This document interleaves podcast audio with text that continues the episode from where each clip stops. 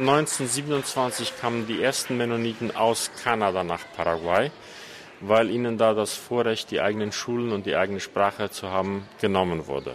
Ewald Wieler leitet die Concordia-Schule in Asunción. Die 1975 gegründete deutsche Schule versteht sich als mennonitisches Bildungszentrum, christlichen Werten und der Erhaltung der deutschen Sprache und Kultur verpflichtet. Über die Hälfte der rund 400 Schüler sprechen von Haus aus Deutsch bzw. noch den plattdeutschen Dialekt ihrer Vorfahren. Die Mennoniten waren dem paraguayischen Staat zu Beginn des 20. Jahrhunderts sehr willkommen. Sie wurden im Chaco angesiedelt. Das damals weitgehend unerschlossene Buschland nimmt fast die Hälfte des Staatsgebietes von Paraguay ein. Der Chaco war ja erstens mal ein unbesiedeltes und zweitens ein strittiges Gebiet zwischen Paraguay und Bolivien. Und die Mennoniten waren noch nur zwei Jahre hier, da brach der Krieg aus, der zwischen Paraguay und Bolivien, der Chaco-Krieg. Von daher waren die Mennoniten für Paraguay von Bedeutung. Erstens einmal, weil sie auch durch die Siedlung den Rechtsanspruch Paraguays äh, untermauerten und äh, zweitens, weil sie ein Gebiet kultivierten, das bis dahin eben noch wenig Bedeutung gehabt hatte. Der heute über 80-jährige Peter P. Klassen lebt in Philadelphia, im Herzen von Paraguay, rund 450 Kilometer nördlich der Hauptstadt Asunción, mitten im Chaco.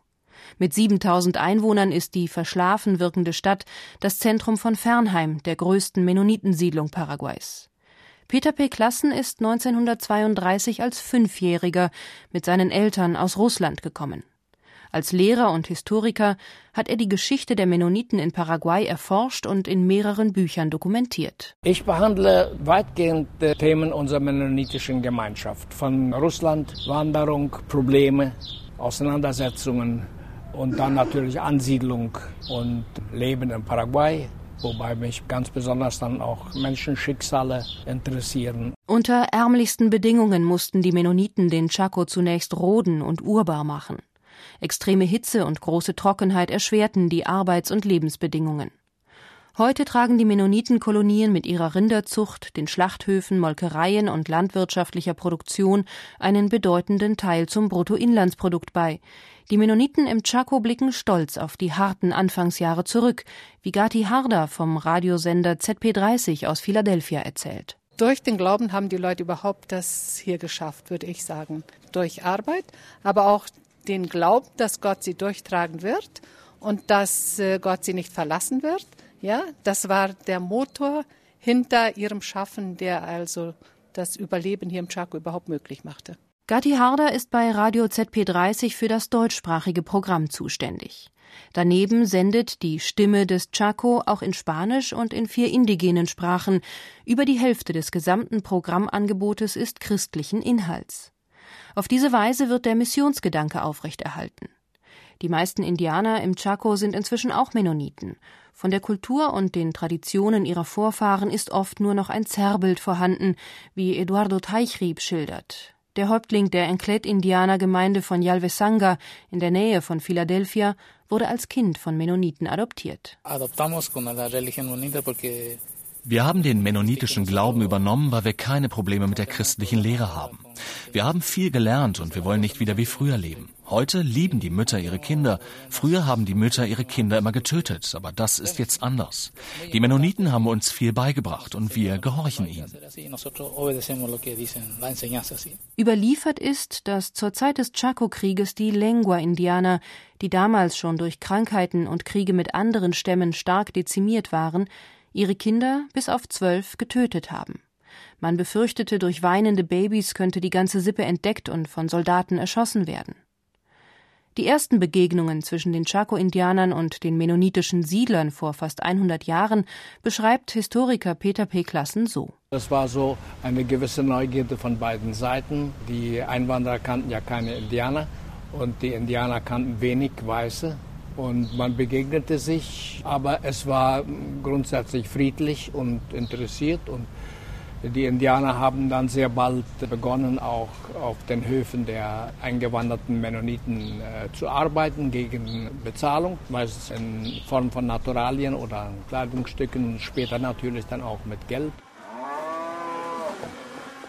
Das Verhältnis äh, zwischen Mennonit und Indianer ist eben so, dass der Mennonit der Arbeitgeber ist und der Indianer der Arbeitnehmer. Der Viehzüchter Norbert Epp, der 6000 Rinder auf seiner Estancia hält, beschäftigt heute vier Arbeiter, deren Familien mit auf der Farm leben und arbeiten. Der 45-jährige Familienvater, dessen Großeltern aus Russland eingewandert sind, hat auch, wie Peter P. Klassen, lange als Lehrer gearbeitet, bevor er sich der Landwirtschaft und dem Tourismus widmete. Neben der Rinderzucht zur Fleischproduktion betreibt Norbert Epp auf seiner Estancia auch einen kleinen Campingplatz und bietet mehrtägige Touren durch den wilden Chaco an.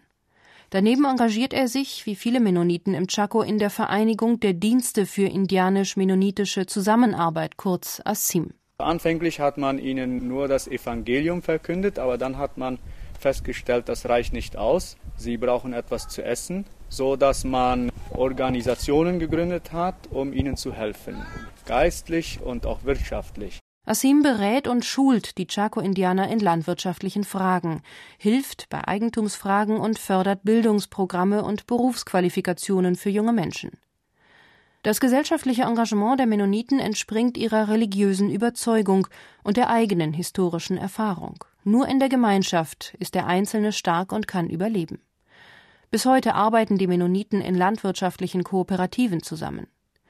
Mit der eigenen Geschichte von vielfacher politischer Verfolgung wegen ihres erklärten Pazifismus und der Wehrdienstverweigerung begründen die Mennoniten auch ihre größtenteils apolitische Haltung, erklärt Peter P. Klassen. In die innenpolitischen Probleme haben sich die Mennoniten eigentlich wenig gemischt. Manche haben ihnen noch den Vorwurf gemacht, dass sie vielleicht zu wohlwollend der Straßenregierung gegenüber gewesen sind. Aber sie haben sie eben als Regierung anerkannt und äh, die Vorteile genossen, die äh, sich daraus ergaben. Ja. Unter dem deutschstämmigen General Alfredo Stroessner hat Paraguay die längste Diktatur Lateinamerikas erlebt, von 1954 bis 1989. Stroessner verfolgte einen strikt antikommunistischen Kurs, was ihm politische und finanzielle Unterstützung aus den USA einbrachte. Tausende Menschen wurden inhaftiert und gefoltert. Schätzungen gehen von bis zu 3000 Todesopfern aus. Zwei Millionen Paraguayer gingen ins Exil. Wir waren zu seiner Zeit alle für den Diktator Stroessner. Wussten ja auch, weil wir auch abgesondert lebten, nicht, was echt geschah. Und er hat ja viel Gutes für Paraguay getan. Sagt Ewald Wieler. Der Leiter der mennonitischen Concordia-Schule in Asunción ist in der Kolonie Fernheim im Chaco groß geworden. Natürlich, heute sehen wir ja auch Menschenrechtsverletzungen, Verfolgung von politischen Gegnern und so weiter. Äh, das ist tatsächlich da gewesen. Äh, und das würden wir ja nie gut achten. Nach 35 Jahren wurde der Diktator im Februar 1989 gestürzt. Ich war 40 Jahre alt, als Stroessner abgesetzt wurde. Ich hatte bis dahin kaum gemerkt, was im Hintergrund gelaufen weil wir uns dafür auch nicht interessiert. Wir wurden auch nicht dafür erzogen in den Schulen. Eigene Schulen, die Bewahrung der eigenen Sprache, Religion und Kultur, das ist für die Mennoniten nach wie vor wichtiger Bestandteil ihrer Identität als Minderheit in Paraguay. Doch sie haben auch längst begonnen, sich intensiver mit dem Land auseinanderzusetzen, in dem sie vor fast einem Jahrhundert eine neue Heimat gefunden haben. Dazu gehört auch, dass über Menschenrechtsverletzungen und Folter unter der Diktatur gesprochen wird, erzählt Schulleiter Ewald Wieler. Wir hatten unlängst einen hier, dessen Frau an Herzinfarkt starb, als sie am Telefon hörte, wie ihr Mann gequält wurde. Und mit den Schülern arbeiten wir damit.